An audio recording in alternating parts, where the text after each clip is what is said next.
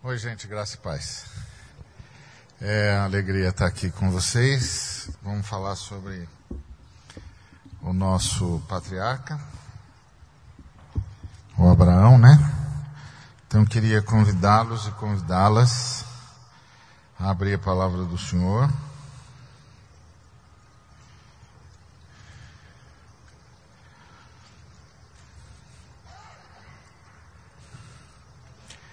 em Gênesis 12, a partir do verso 1. Ora, é, disse o Senhor a Abrão: Sai da tua terra, da tua parentela, da casa do teu pai, e vai para a terra que eu te mostrarei. De ti farei uma grande nação, e te abençoarei, e te engrandecerei o nome. Se tu uma bênção. Abençoarei os que te abençoarem, amaldiçoarei os que te amaldiçoarem, em ti serão benditas todas as famílias da terra. Partiu, pois, Abrão, como lhe ordenara o Senhor, e Ló foi com ele. Tinha Abrão setenta e cinco anos quando saiu de Arã. Obrigado, Senhor, por tua palavra. Rogamos que o Senhor que já nos tem ministrado, continue a ministrar-nos a partir e através dela. Em nome de Cristo Jesus. Amém. É, Abraão é o patriarca da fé. Ele é tido por todos os cristãos como, como tal. E não é só respeitado pelos cristãos, é respeitado pelos judeus, pelos islâmicos. É um negócio tão interessante que se se alguém decidisse que ia fazer uma reunião com todos os seres humanos que se consideram filhos de Abraão, hoje, é, somaria mais ou menos 3 bilhões de seres humanos. Se houvesse uma convocação no mundo, é, dizendo todos os que se consideram filhos de Abraão vão se reunir no dia 20 de novembro de 2014. Tinha de achar muito espaço. Porque os que se consideram filhos de Abraão somariam mais ou menos 3 bilhões de seres humanos. É muita gente que se acha ligado a um ser humano só. Não é impressionante? Isso é uma coisa digna de nota sobre Abraão. Agora, uma das coisas mais é, fantásticas sobre Abraão é que ele é a encarnação do que o apóstolo Paulo disse em Efésios capítulo 2, é, versículo 8. O, o Paulo disse em Efésios 2, 8: Pela graça sois salvos, mediante a fé, e isto não vem de vós. Se há uma coisa que se pode dizer de Abraão, é isso. Não vem de vós. Não é, não lhes é natural. Não, não foi uma construção da pessoa. Foi uma construção de Deus. E isso é que é impressionante. Por exemplo, nós acabamos de ler a a história. Obrigado, irmão. Nós acabamos de ler a chamada de Abraão. E o, o texto diz que Abraão saiu ah, aos 75 anos, com 75 anos, de, de Arã. E e ele levou o Ló com ele. E a gente pensa, bom, essa é, é a história de, de Abraão. Mas, de fato, a história de Abraão não começou em Arã. Para a gente entender a história de Abraão, a gente tem de ir para Atos dos Apóstolos.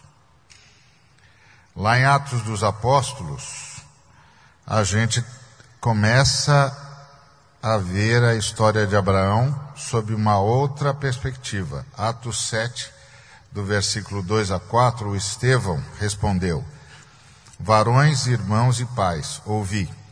O Deus da glória apareceu a Abraão, nosso pai, quando estava na Mesopotâmia, antes de habitar em Arã.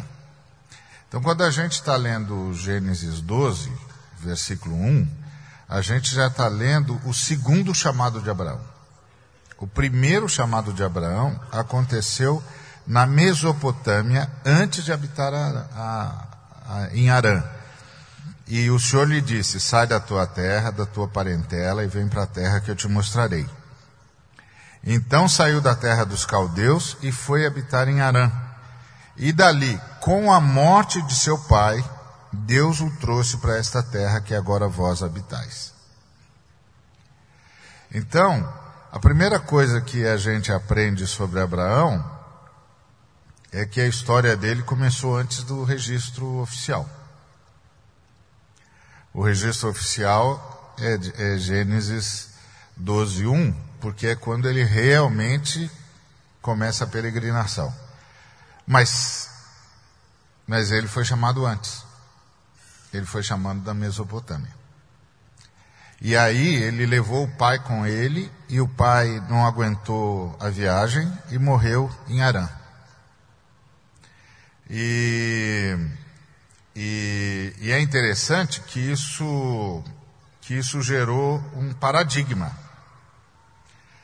Porque lá em, em Lucas 9, o Senhor é, disse a um, a um jovem: segue-me.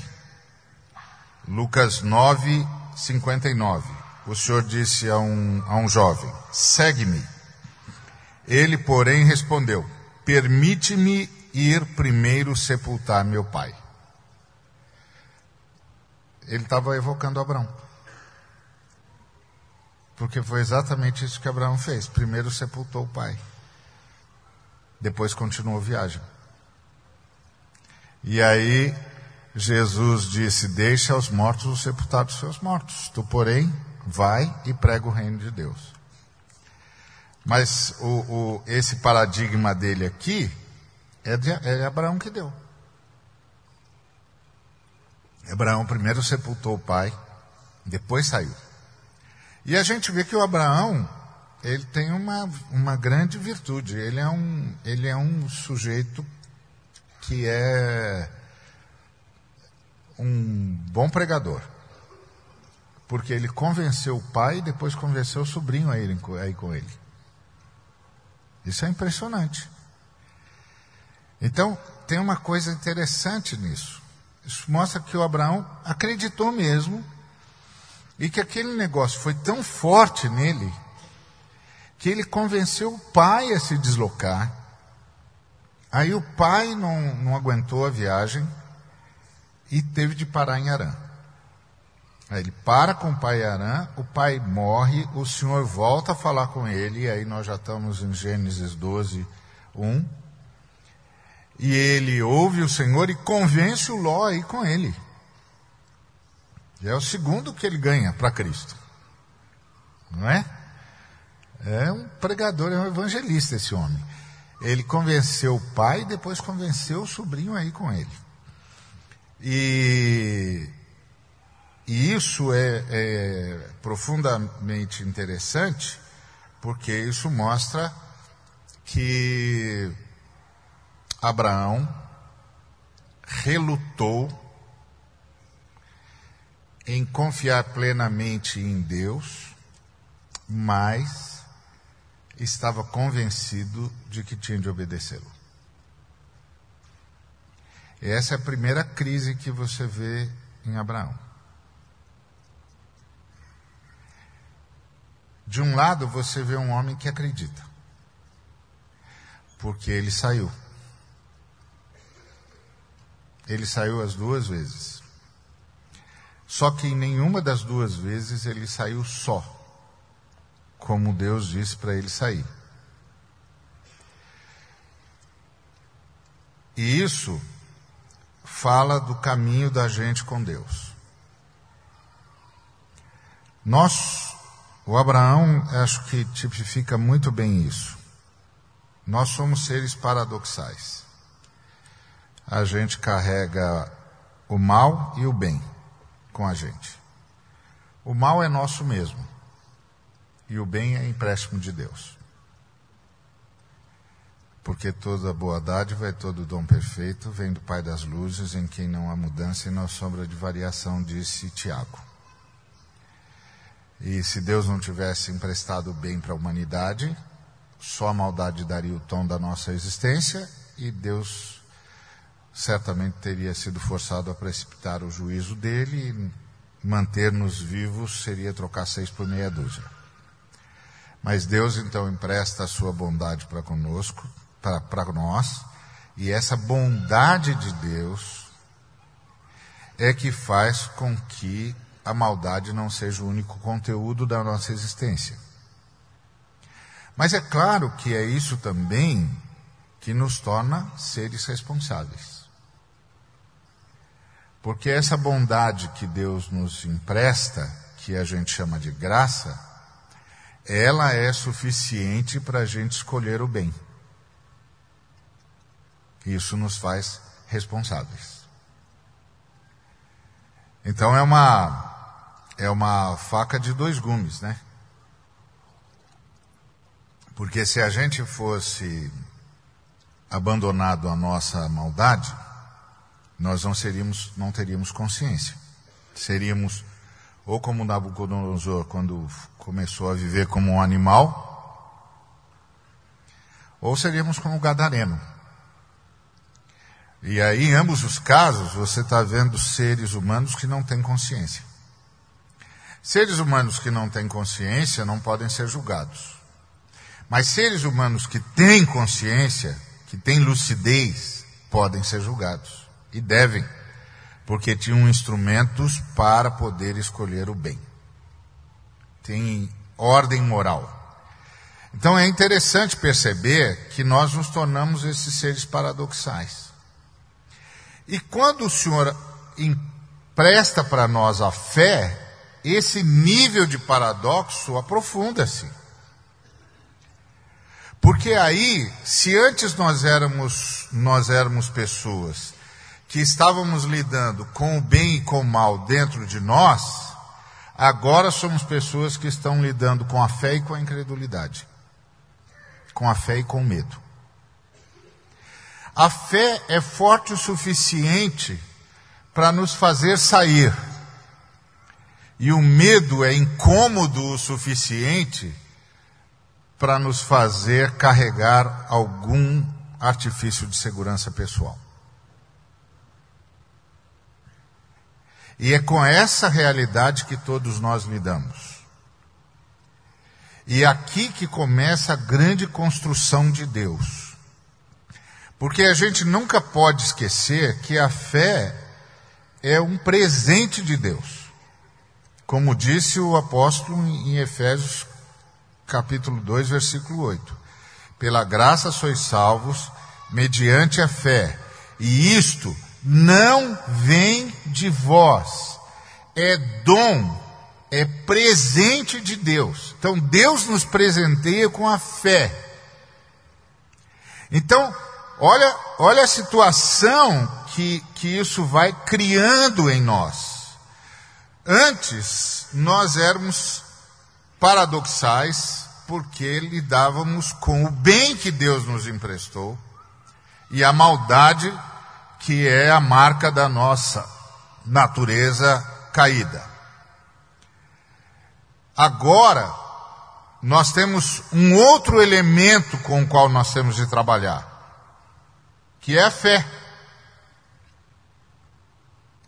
Então nós temos a fé que nos impulsiona. Porque você percebe isso em Abraão, ele é impulsionado pela fé. Ele sai. Mas ele ainda está marcado pelo medo, que é o grande sinal da incredulidade. Não é forte o suficiente para impedi-lo de ir, mas é incômodo o suficiente para uh, deixá-lo crer totalmente. Então ele sai obedecendo a Deus, mas carregando consigo alguma garantia que tem a ver com a capacidade de Abraão de entender e dominar o ambiente onde ele vive. E o ambiente onde ele vive é o ambiente dos clãs e do nomadismo. E ele sabe que sozinho ele é presa fácil. Ele precisa dar impressão de volume. Para que qualquer clã que cruze com ele no deserto pense duas vezes antes de atacá-lo. Pense duas vezes antes de celebrar o fato de que vai engrossar a fileira de escravos. Isso é um domínio do ambiente. Nós todos fazemos isso. De um lado, nós cremos em Deus. E isso não pode ser posto em dúvida porque a gente sai. A gente sai, a gente sai acreditando em Deus. Não, Deus é meu Senhor, eu sou salvo, eu tenho de ser, eu sou, eu vou, Deus é comigo, o Senhor, a Sua palavra me, me aquece o coração, etc, etc. Mas de outro lado, tem todo o ambiente que nós vivemos e que nós dominamos e cujos perigos e riscos nós pensamos conhecer. E então, nós temos os nossos próprios esquemas nossas próprias armações de segurança. E, e o grande, a grande luta de Deus conosco não é nos dar fé, é nos livrar do medo. Que é o antídoto, que é o antípoda da fé. Nos livrar do medo. E livrar a gente do medo não é uma coisa fácil. Porque medo é uma coisa, em primeiro lugar, inteligente, porque preserva a vida, né? Nenhum sujeito sai de peito aberto no meio de um tiroteio, né? Se ele sair, ele não é herói. Ele é bobo só. Não é? Os heróis, quando saem, saem se escondendo, achando lugares que os protejam enquanto eles tentam avançar. Ninguém sai correndo dizendo atira em mim, atira em mim, atira em mim. Então, o medo tem esse lado positivo, mas o medo tem o, o lado paralisante. E nosso, nosso mundo é um mundo em que as pessoas até na intenção de nos preservar, vão semeando medo na gente. Não faz isso, senão, não faz aquilo, senão, cuidado, senão, etc, etc. Aí vem Deus e diz: sai da sua terra, sai da casa do seu pai, sai da sua situação de segurança. Deixa tudo que você construiu como base e que lhe dá um mínimo de segurança visível. E vai para o lugar que eu vou mostrar para você. Fica tranquilo que eu vou abençoar os que te abençoarem e vou amaldiçoar os que amaldiçoarem você. E você ouve isso e diz: Não era melhor o Senhor me dizer que vai abençoar os que me abençoarem e não vai deixar ninguém me amaldiçoar?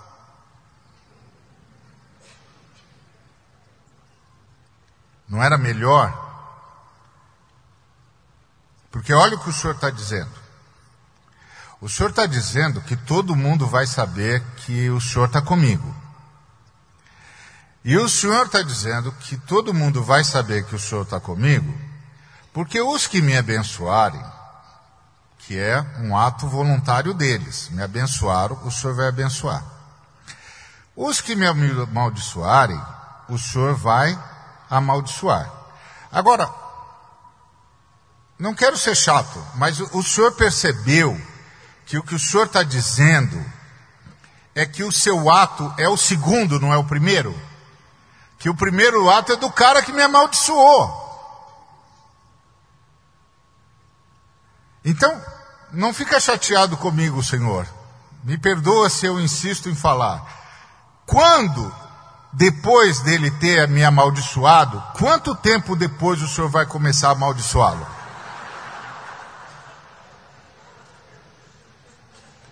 Isso vai ser imediato, de modo que ele imediatamente pare de me amaldiçoar, ou o Senhor vai esperar minha oração primeiro, o Senhor vai me, me esperar ficar num estado em que eu começo a ficar angustiado e dizer, Senhor, o Senhor não está vendo que Ele está me amaldiçoando?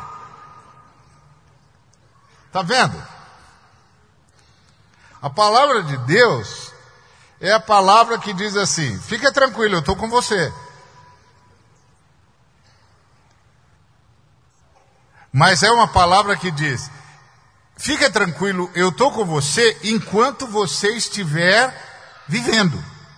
E viver, meu filho, é cruzar com gente que te abençoa e com gente que te amaldiçoa. Fica tranquilo, os que te abençoarem vão querer abençoar mais do que eu vou abençoá-los. Os que te amaldiçoarem vão se arrepender. E aí, vai, com o tempo, isso vai ficar proverbial. Uns vão dizer, ó, melhor não mexer com Abraão, melhor não mexer com Abraão. Mas até chegar a virar proverbial, já mexeram com Abraão. Já amaldiçoaram Abraão. O Abraão então disse: Ok, Deus, eu estou com você, mas eu tenho uns esqueminhas aqui que não falham.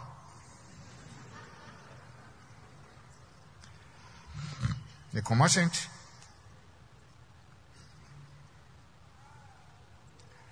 Como a gente. O que, que o Abraão teve de aprender? Que não tem jeito de escapar da vida e que não tem vida protegida.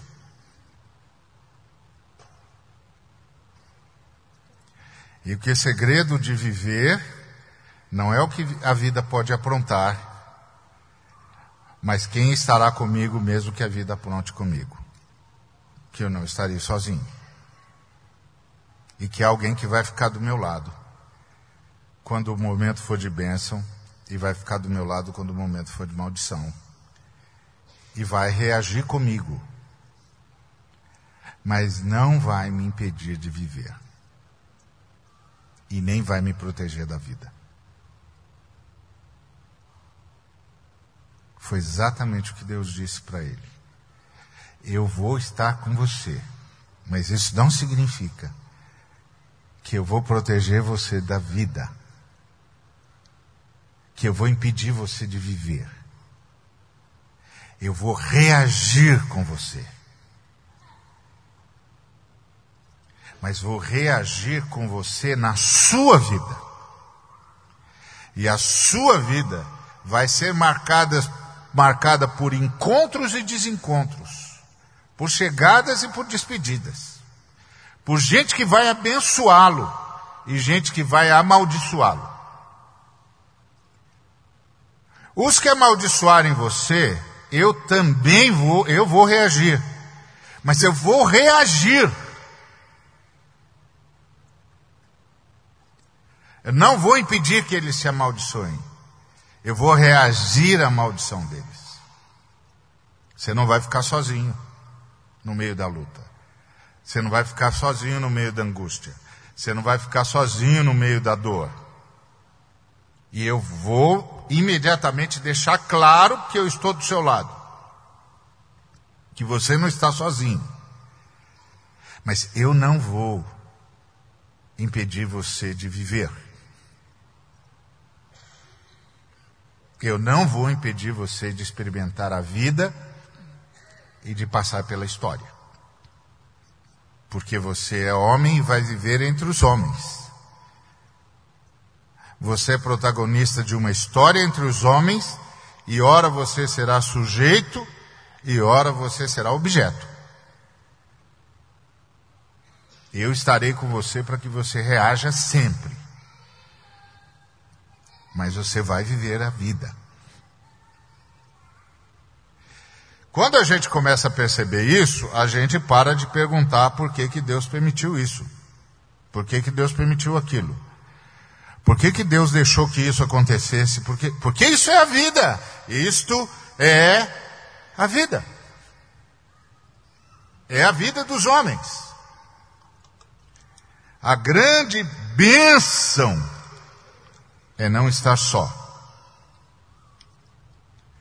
Porque o que eu estou pedindo muitas vezes é que Deus me poupe de viver a agrura. E que eu só viva a benesse.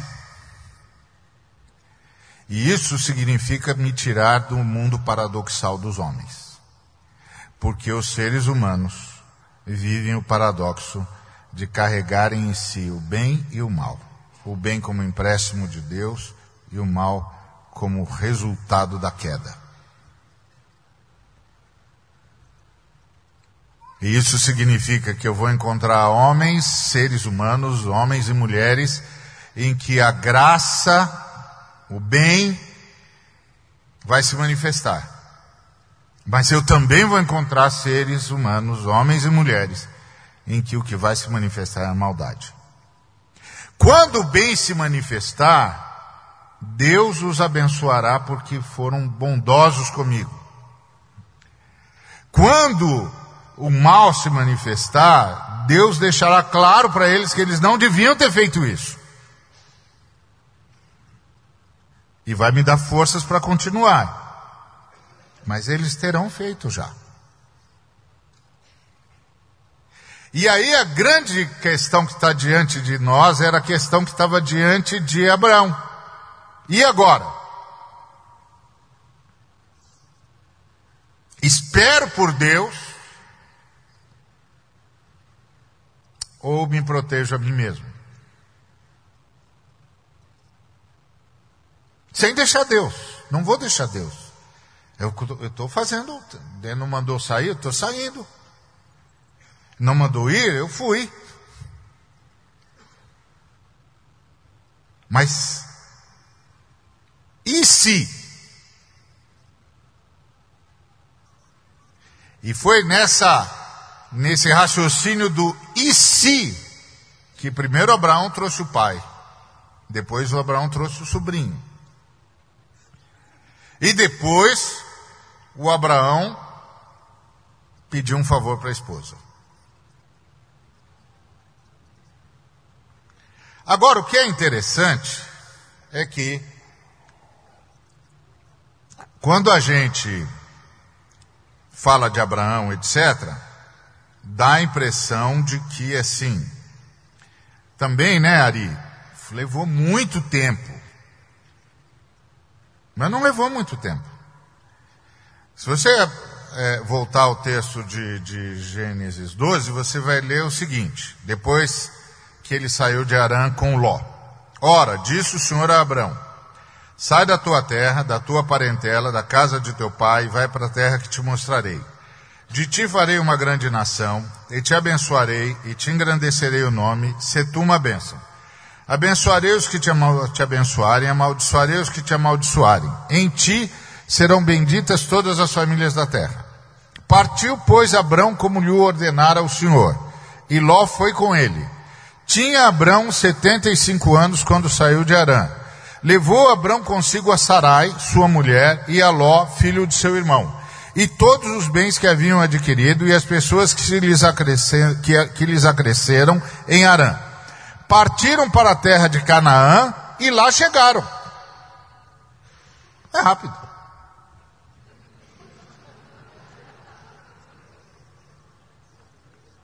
Foi rápido. Partiram para a terra de Canaã e lá chegaram. Pronto, acabou, meu filho.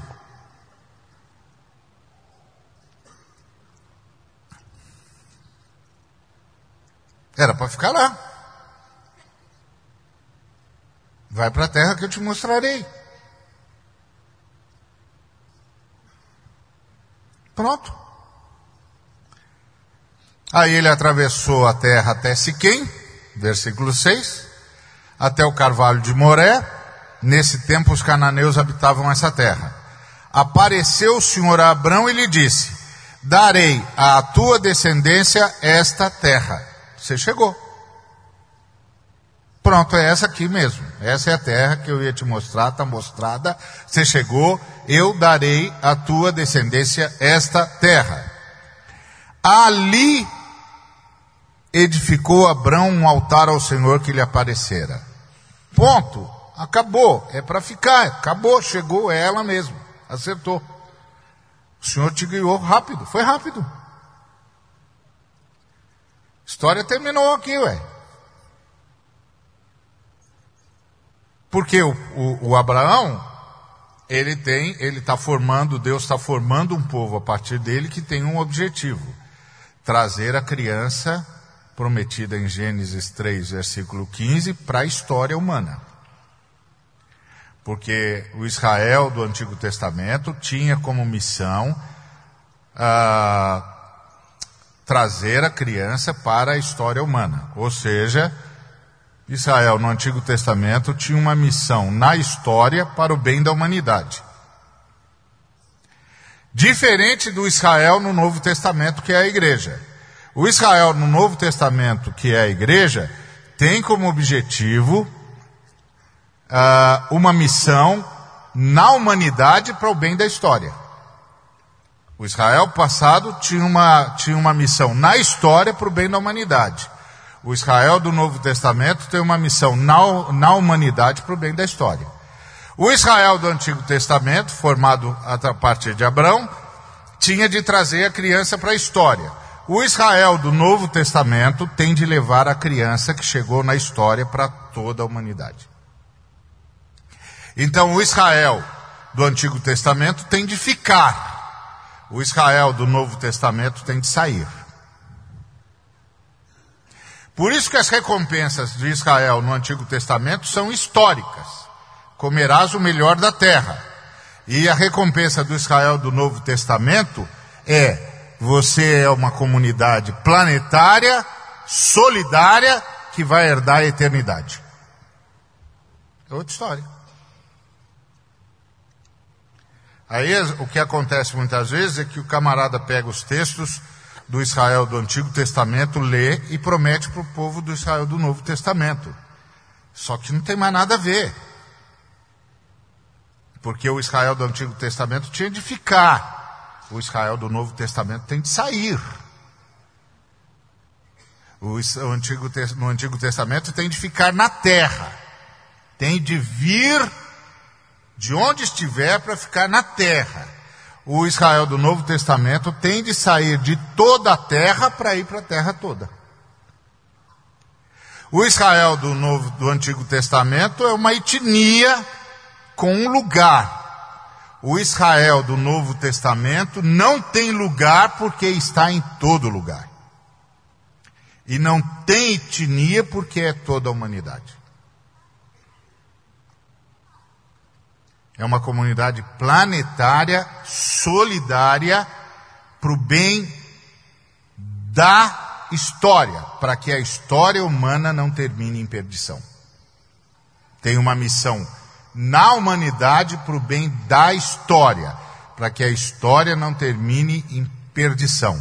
No Antigo Testamento tem uma missão na história para o bem da humanidade, trazer a criança. Aqui tem uma missão na humanidade para o bem da história, para que a nossa história não termine em perdição. Quando a gente começa a perceber isso, bocado de coisa vai ficando clara e a gente vai aprendendo a ler o Antigo Testamento, iluminado agora pelo Novo. E a gente vai vendo isso aqui em Abraão. Chegou, ficou. que, que aconteceu com Abraão? Os cananeus habitavam essa terra.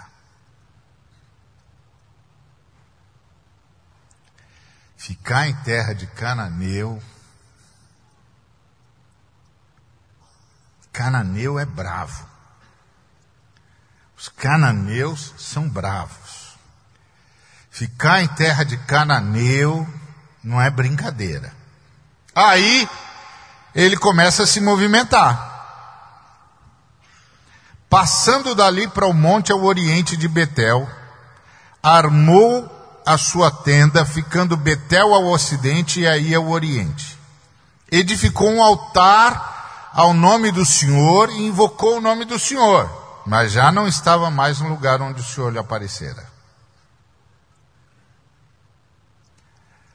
Começou a fazer como a gente faz: Senhor, abençoa os meus planos. Porque é como a gente ora, não é? A gente diz, Senhor, eu já sei o que precisa ser feito, eu só não vou fazer, eu só não faço porque eu não tenho poder para tanto. Se eu tivesse poder para tanto, não lhe dava esse probleminha. Mas não tenho. De qualquer maneira, já tenho a receita, já sei o que o senhor deve fazer. Então, por favor, abençoe os meus planos. Foi Abraão que começou esse negócio de abençoar os meus planos. Ele se moveu. Por que, que ele se moveu?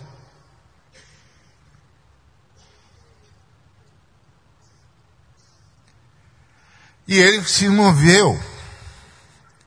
Edificou um altar ao Senhor, invocou o nome do Senhor.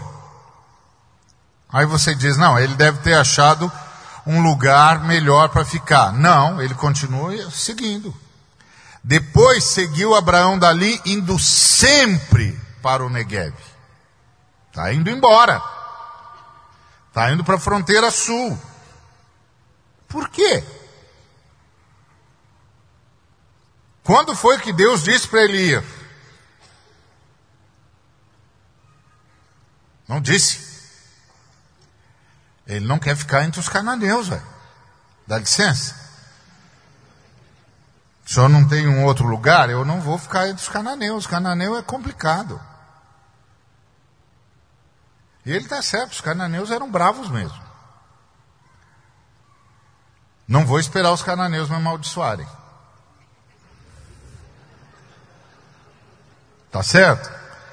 E aí ele vai sempre para o Negueb. Havia fome naquela terra, desceu, pois, Abrão ao Egito para aí ficar. Quem disse para ele ficar no Egito?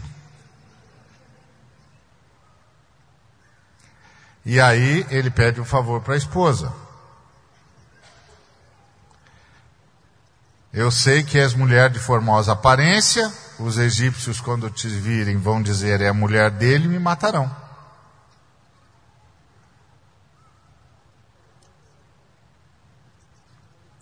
Me matam e deixam você com vida. Então, nós vamos fazer o seguinte: você dá, vai dar uma estragada na sua vida, mas os dois ficam com vida. Você diz que é minha irmã. Para que me considerem por amor de ti. E por tua causa me conservem a vida. Medo.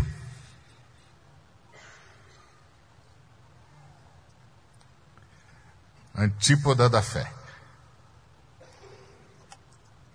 Medo. O medo faz a gente, mesmo crendo em Deus, negociar os nossos valores.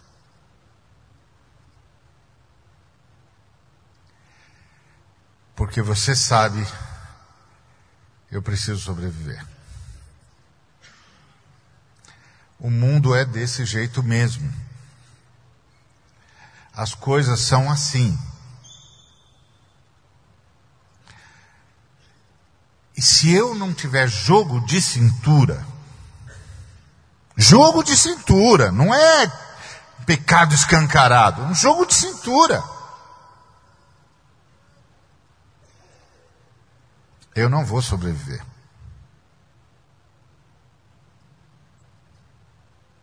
Eu não vou alcançar, eu não vou ser promovido, eu não vou.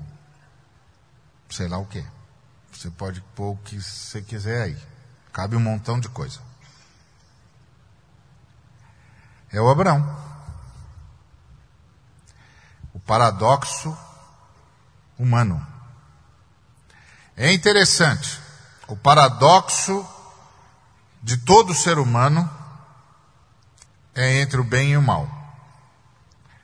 O paradoxo do que se converteu é entre a fé e o medo. De um lado eu tenho fé, e é justamente isso que me faz invocar o nome do Senhor sempre. Mas de outro lado eu tenho medo. Eu vou perder. Eu vou perder, eu vou perder a juventude, eu vou perder essa experiência, eu vou perder essa possibilidade. Eu talvez nunca mais tenha essa experiência ou essa possibilidade. Eu vou perder. Vou perder essa promoção. Eu vou perder essa oportunidade.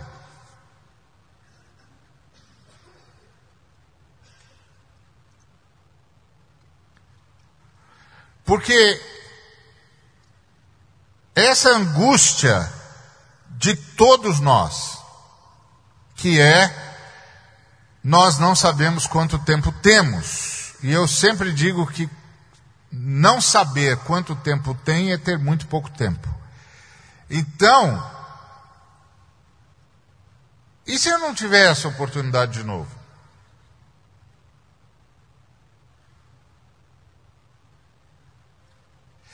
E, esse, e essa é a angústia da fé. Porque muita gente diz que a fé me chama a ter, mas a fé me chama a abrir mão de ter.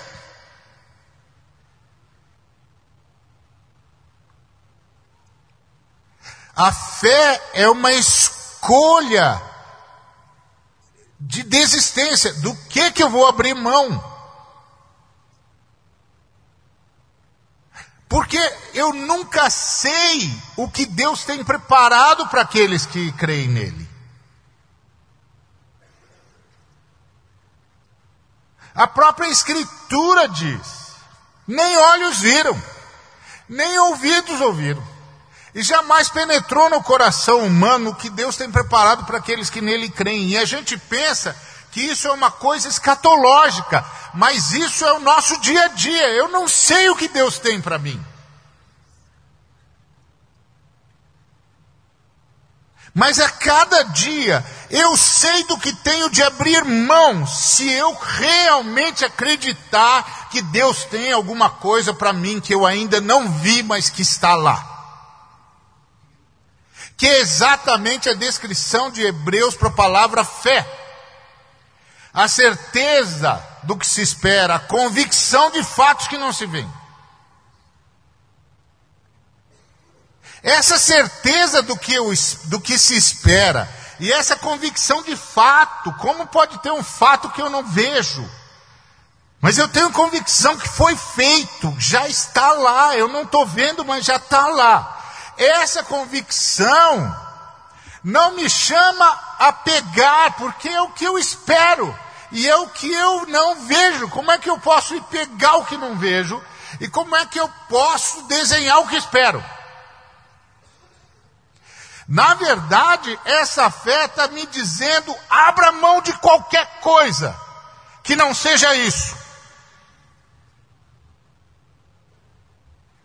Esse é o paradoxo de quem crê. E se eu abrir mão? E se eu ficar no meio dos cananeus? E a fome? E essa oportunidade? E essa experiência? E se ela nunca mais acontecer comigo? E se eu não tiver mais ninguém que se declare para mim?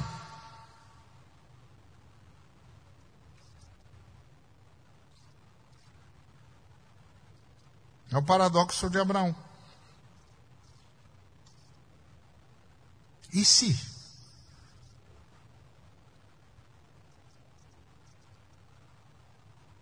Porque a fé não é um convite a tomar posse é um convite a ter convicção.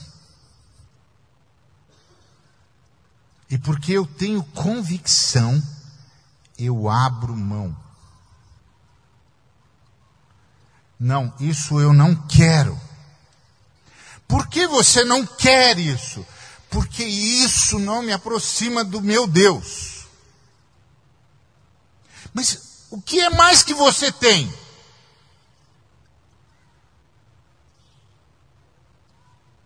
Bom, nessa categoria, nada.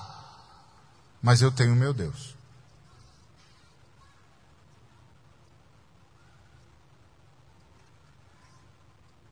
E aí, no dia a dia da vida, com o coração pesado, a gente acaba dizendo, sem querer dizer, que não é suficiente.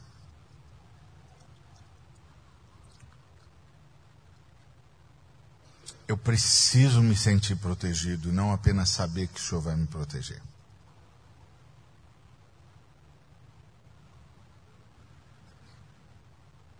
Eu preciso sentir essa experiência e não apenas saber que o Senhor deve ter algo melhor para mim.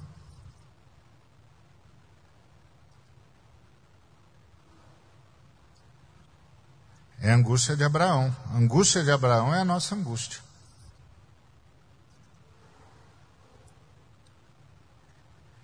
Mas ele tem fé, como nós, porque fé é um presente.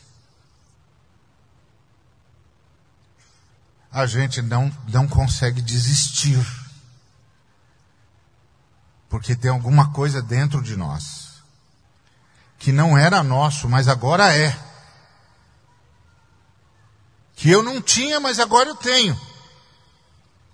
Que eu não sabia, mas agora inexplicavelmente eu sei. Embora às vezes no dia a dia não seja suficiente ou não pareça ser o suficiente. Embora eu conscientemente saiba que é suficiente.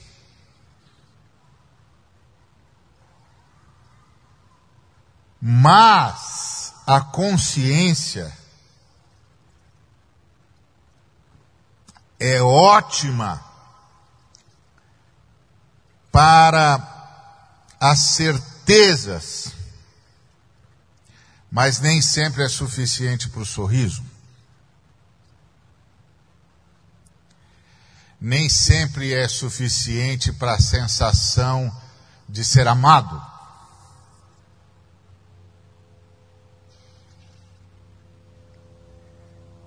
E esse é um negócio bravo.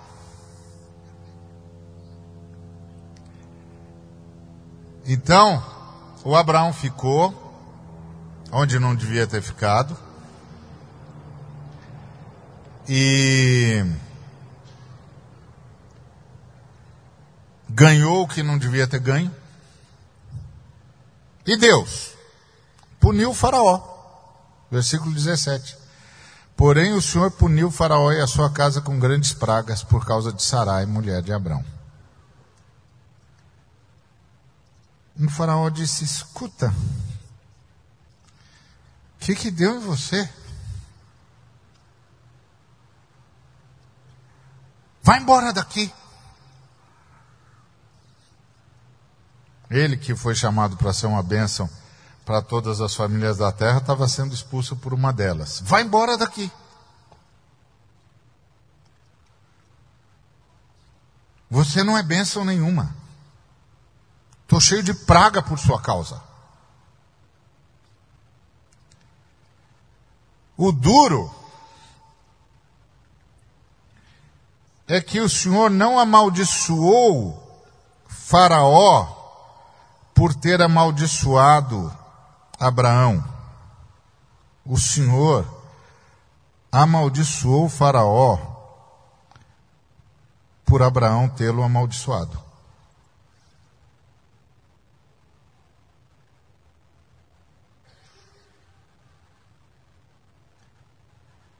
E o Senhor disse: oh, Abraão, não foi isso que eu combinei. Eu disse: Amaldiçoarei os que te amaldiçoarem. Não combinei isso com você.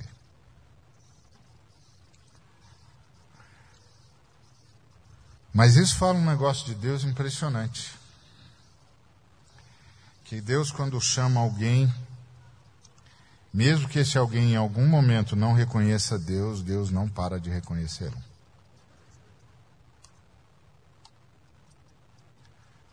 Deus diz: Ok, eu disse que ia cuidar de você.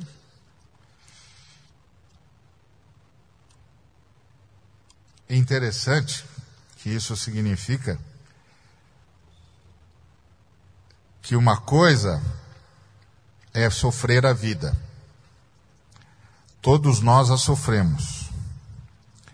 Mas parece que nós somos gente que também faz Deus sofrer a vida. Porque Deus não, não larga a mão da gente. Interessante, né? E aí o Abraão vai embora. E aí finalmente o Ló e, e e o Abraão se separam, no capítulo 13. O Ló cresceu demais, o Abraão cresceu demais. E. Bom, não tinha mais espaço para tanto lugar.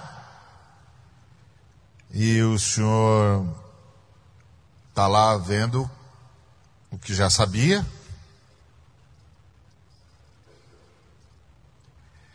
Isso fala de Deus. Porque quando Deus diz eu estarei com você na vida, Ele está dizendo eu estarei com você na vida.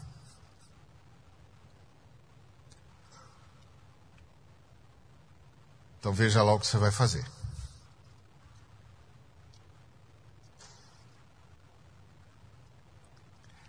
E aí o Ló teve de ir embora e vai para Sodoma e Gomorra, e é aquele desastre. Mas Abraão continua sendo um homem de fé. Continua sendo um homem de fé, porque Deus diz para ele e ele continua crendo em Deus. Isso é impressionante.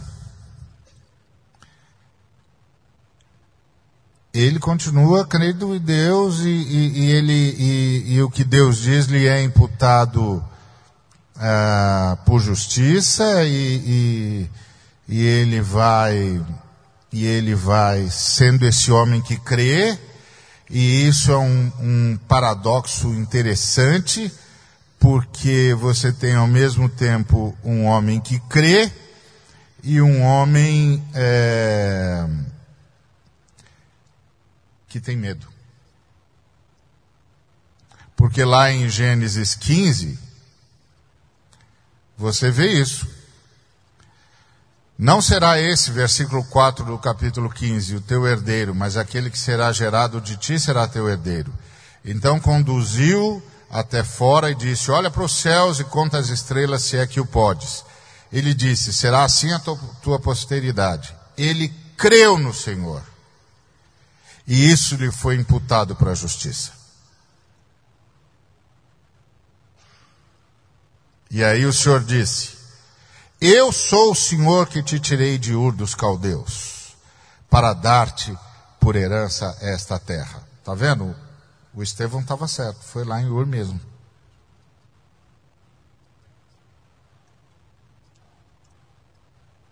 Deus continua fiel. E essa é uma das grandes belezas da história de Abraão. A grande beleza da história de Abraão é a história da fidelidade de Deus. E isso que é verdade para Abraão É verdade para mim e para você. Quando Deus confere fé a alguém, ele hipoteca a esse alguém a promessa de que vai construí-lo, de que vai edificá-lo, de que vai transformá-lo. Porque essa é a bênção da salvação. A bênção da salvação é que aqueles que receberam fé também receberão transformação. O Senhor hipoteca a sua fidelidade. Eu, como ele disse a Jacó, eu não te deixarei enquanto não cumprir tudo o que disse a seu respeito. Agora, isso é um grande trabalho. Isso é um grande trabalho, porque é Deus edificando um ser humano.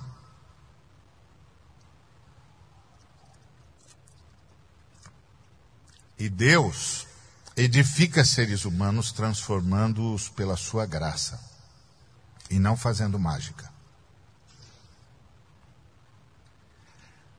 A beleza de andar com Deus é que um dia cada uma das convicções profundas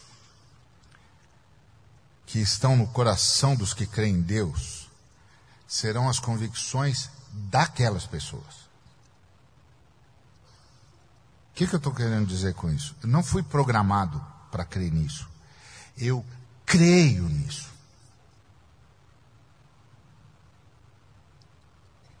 Deus não botou um chip com essa programação em mim. Ele construiu isso dentro de mim. Isso, ele construiu isso dentro de você. Por meio de todas as andanças onde Abraão sofreu a vida e fez a vida sofrer, Deus foi construindo as convicções de Abraão. Deus foi marcando encontros com Abraão. Deus foi edificando um ser humano. De modo que quando chegou no fim do processo, tudo que o Abraão cria, ele cria.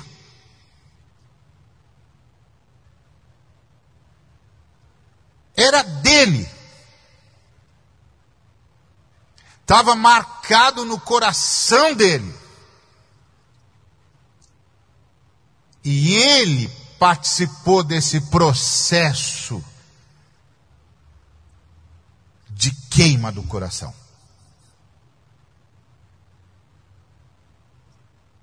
Ele participou desse processo. Era convicções dele.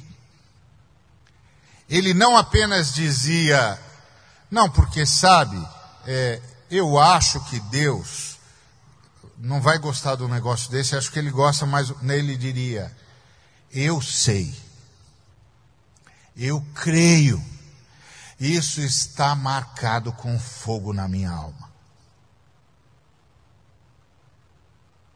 É assim que Deus vai trabalhando um ser humano. Então, é um longo caminho. É um caminho em que ele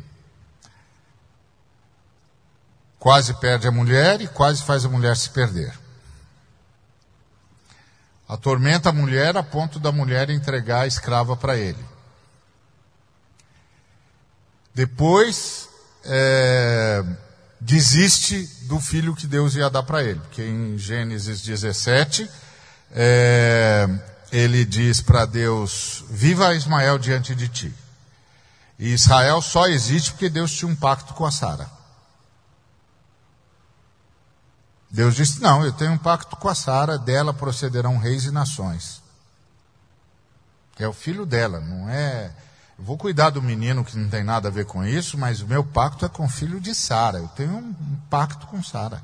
Se Deus não tivesse um pacto com Sara, não ia ter Israel. Porque Abraão disse: Viva Ismael diante de ti. E a chave disso tudo é a conversa de Abraão com Abimeleque. Quando Deus, versículo 13 do capítulo 20, quando Deus me fez andar errante da casa de meu pai, eu disse a ela: Este favor me farás em todo lugar em que entrarmos. Dirás a meu respeito: Ele é meu irmão. Quando foi que Deus o fez andar errante? Ele saiu e chegou. O medo dele o fez andar errante. Medo dos cananeus o fez andar errante. Medo dos egípcios o fez andar errante. Medo do povo de Abimeleque o fez andar errante. O medo dele o fez andar errante. Deus não o fez andar errante nunca. Deus disse: sai da tua terra e vai para uma terra que eu te mostrarei. E não ficou na base da tentativa e erro. Levou para Canaã. Apareceu e disse: essa é a terra. Vou dar para sua descendência. Quando foi que Deus o fez andar errante? Nunca Nunca. A fé não nos faz andar errantes. O medo nos faz andar errantes. Porque o medo faz com que a gente não abra mão do que, daquilo que a gente nunca devia ter pego. O medo faz a gente achar que nunca terá a experiência que está diante de nós e que a gente sabe que não é a melhor coisa para a gente fazer. É o medo que nos faz andar errantes, não é a fé. Deus nunca fez Abraão andar errante. Abraão andou errante porque teve medo.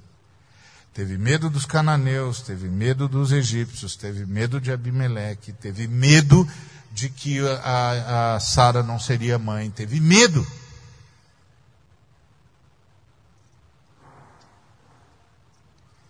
E toda a luta de Deus foi para vencer o medo de Abraão.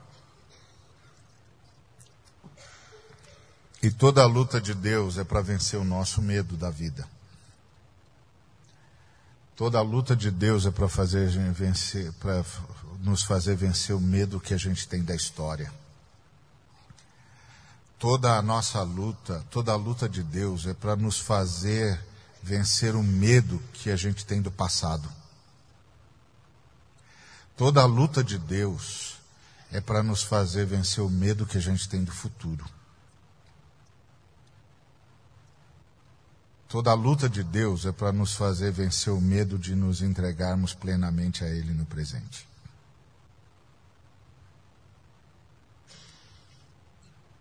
Essa é a luta de Deus. Deus conseguiu em Abraão. Lá no Gênesis 22, o Abraão recebe uma ordem de Deus. Deus diz: Vai e mata o seu filho.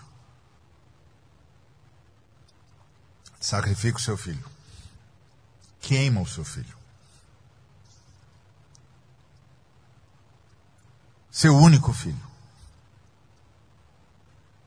sua descendência, sua nação, sua história, seu futuro.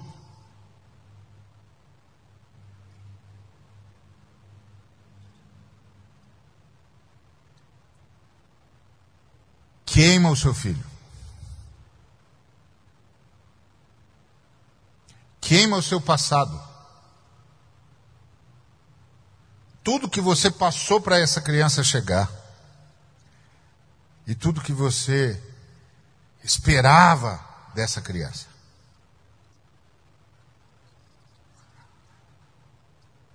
E aí, para surpresa de Abraão, ele vai.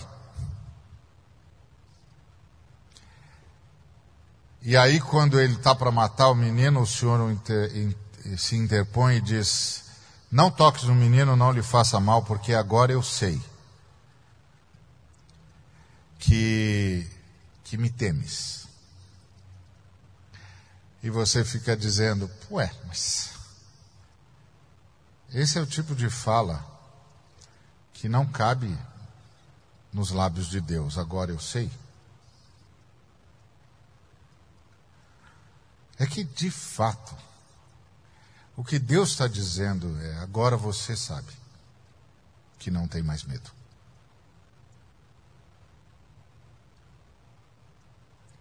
Agora você sabe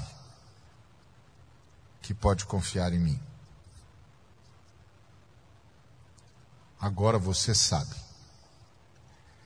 E a gente só sabe que pode confiar em, em, em Deus. Quando a fé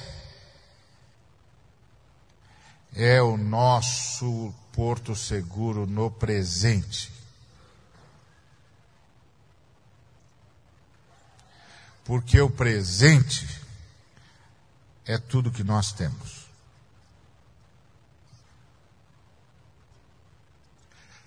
Quando a fé em Deus é o nosso porto seguro para o próximo passo.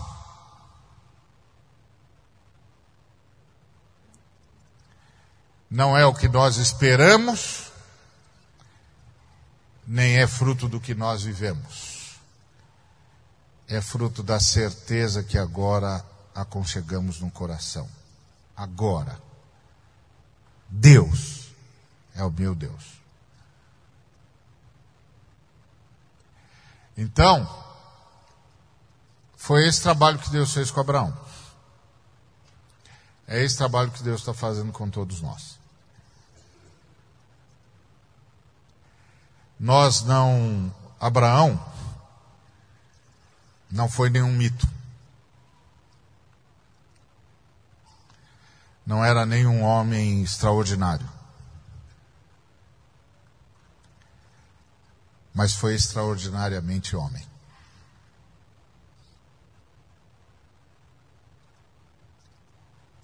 Não foi nenhum crente extraordinário, mas foi extraordinariamente crente. E a frase de Abraão, que tem de ser a minha e a sua frase, é: Eis-me aqui. Foi o que ele disse quando o Senhor o chamou para sacrificar Isaac, quando o Senhor o chamou para avisar qual seria o futuro da sua nação, no Gênesis 15. O Senhor disse: Abraão, e ele disse: Eis-me aqui. Essa é a única oração que Deus espera que eu não deixe de fazer nunca. Ele espera que eu esteja sempre dizendo a Ele, Senhor, independente de tudo no meu passado, que eu, se pudesse voltar atrás, mas não posso. Apesar de todo o meu medo quando eu penso no futuro, se eu pudesse avançar para frente, mas não posso. Apesar de tudo isso, Deus, eis-me aqui. Eis-me aqui. A fé que Deus coloca no meu e no seu coração me mantém e mantém você diante dele. Eis-me aqui, com tudo que eu sou e com tudo que eu não deveria ser Eis-me aqui. Continua. Não desiste. Faz a tua vontade. Constrói o ser humano que o Senhor hipotecou a sua palavra que construiria. Eis-me aqui. Que eu e você não podemos fazer é primeiro achar que eu não tenho fé suficiente. Então, esquece, eu não tenho fé. Não tem mesmo. Fé é de Deus, é Deus que dá fé. Então ela é suficiente. É a fé que Deus deu. Você tem. Você não acredita em Deus? É, acredito. Então é isso só. É isso só. É isso que vai manter você diante de Deus. E é tudo o que Deus diz. Anda diante de mim e ser perfeito. Como é que é esse negócio de andar diante do Senhor e ser perfeito? Como ser perfeito? Você sabe o que é ser perfeito? Se você não sabe o que é ser perfeito, como é que você vai saber se chegou lá?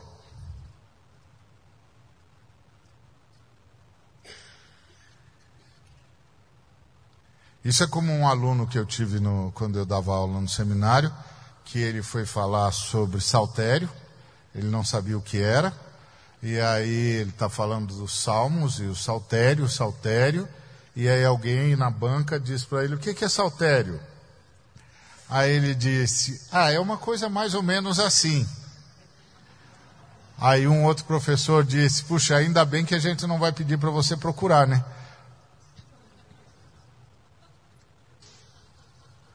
Porque se você cruzasse, seja lá com o que for que seja esse tal de saltério, você não quer saber, né?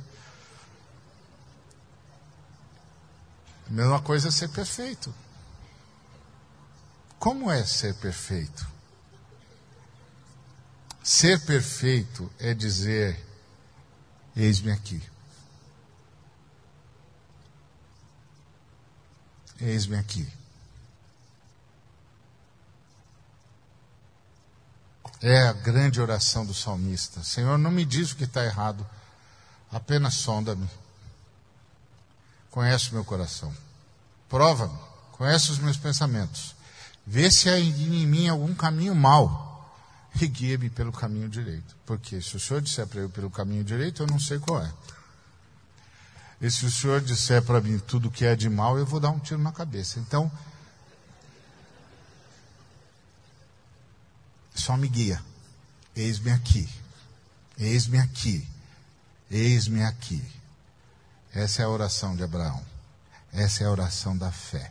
E quanto mais eu oro, mais o Senhor tem oportunidade de construir o ser humano que hipotecou a sua palavra que construiria. É por isso que Abraão é o pai da fé.